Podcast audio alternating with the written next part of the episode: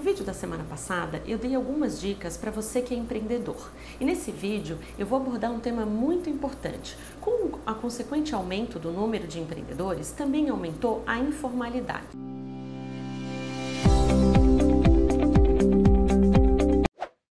Muito importante que você não deixe o seu negócio de maneira informal. Você deve sim formalizar a sua empresa, abrir um CNPJ, pois isso irá te dar segurança para o crescimento da sua empresa, bem como possibilitar que você tenha linhas de créditos que você não teria sendo uma pessoa física.